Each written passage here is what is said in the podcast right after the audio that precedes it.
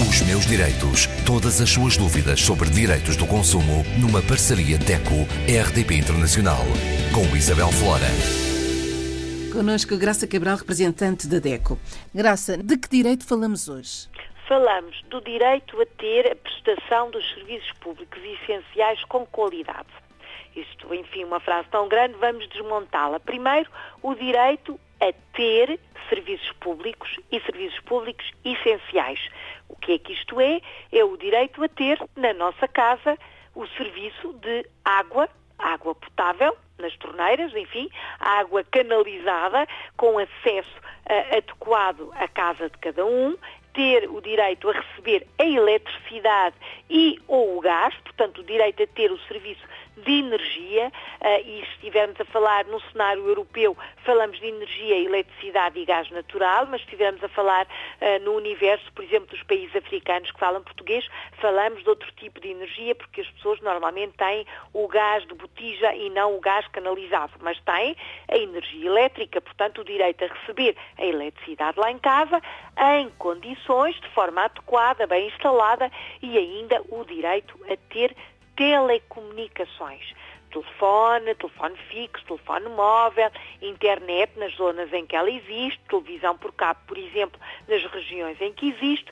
Isto são aquilo que se chamam os serviços públicos essenciais. Alguns, tudo depende dos, dos países eh, e do desenvolvimento da Lei de Defesa do Consumidor. Estou a falar de uma forma geral daquilo que a Declaração Universal dos Direitos dos Consumidores estabelece o direito a ter serviços essenciais de qualidade, portanto, instalados com qualidade e que sejam prestados com qualidade, que não haja falhas no, no, no, serviço, que se consiga ter eletricidade em condições, que se consiga ter água de qualidade testada, verdadeiramente potável na nossa casa, o direito a ter, uh, por exemplo, a internet uh, sem falhas, sem cortes, situação que, enfim, é muito rara, sobretudo em alguns, em alguns países, mas isto é o que os direitos do consumidor estabelecem. E o direito a ter uma faturação que seja correta, justa e legal.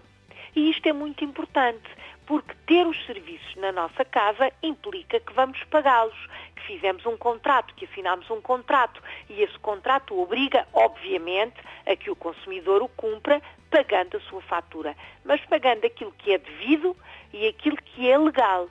Estou a insistir na questão do legal porque sabemos que muitos consumidores estão a receber nas suas casas faturas que estão a cobrar consumos de eletricidade, de gás, de telefone, de água, com mais de seis meses. Esta situação é ilegal. Chama-se a prescrição do consumo.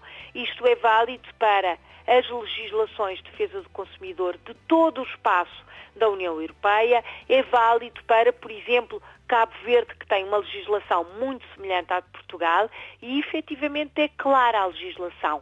Uma empresa que fornece um serviço público essencial não pode cobrar consumos que aconteceram há mais de seis meses. Exemplificando, se agora no mês de março receber uma fatura relativa ao mês de setembro de 2020, por exemplo, não tem que pagar essa fatura, porque ela diz respeito a um período mais antigo do que seis meses.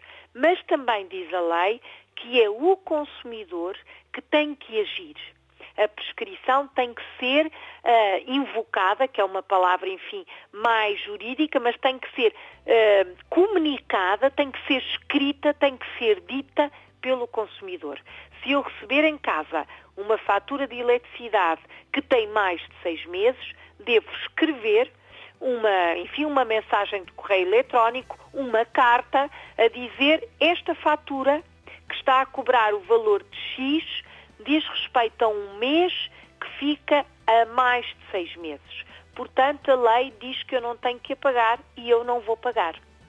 É isto que o consumidor tem que escrever, colocando o seu nome claramente, uh, enfim, identificado, a maneira como está na fatura, por exemplo, se na fatura tiver o seu nome como completo, terá que escrever o seu nome completo na fatura, identificando o valor que a fatura apresenta e, se possível, até enviar uma fotocópia dessa, dessa conta. E depois dizer claramente, esta fatura deste serviço tem mais de seis meses, está a cobrar um consumo que eu não tenho que pagar, por isso não vou pagar.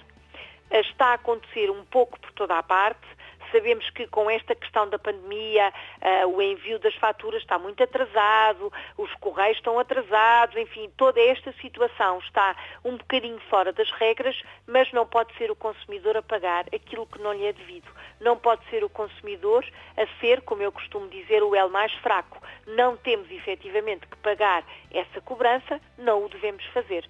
Se precisar de ajuda, se quiser um esclarecimento, se quiser encontrar uma carta tipo, já sabe, contacta a DECO, contacta a Consumare, temos sites na internet, o da DECO é, é www.decoassociação.pt, o da Consumare é www.consumare.org.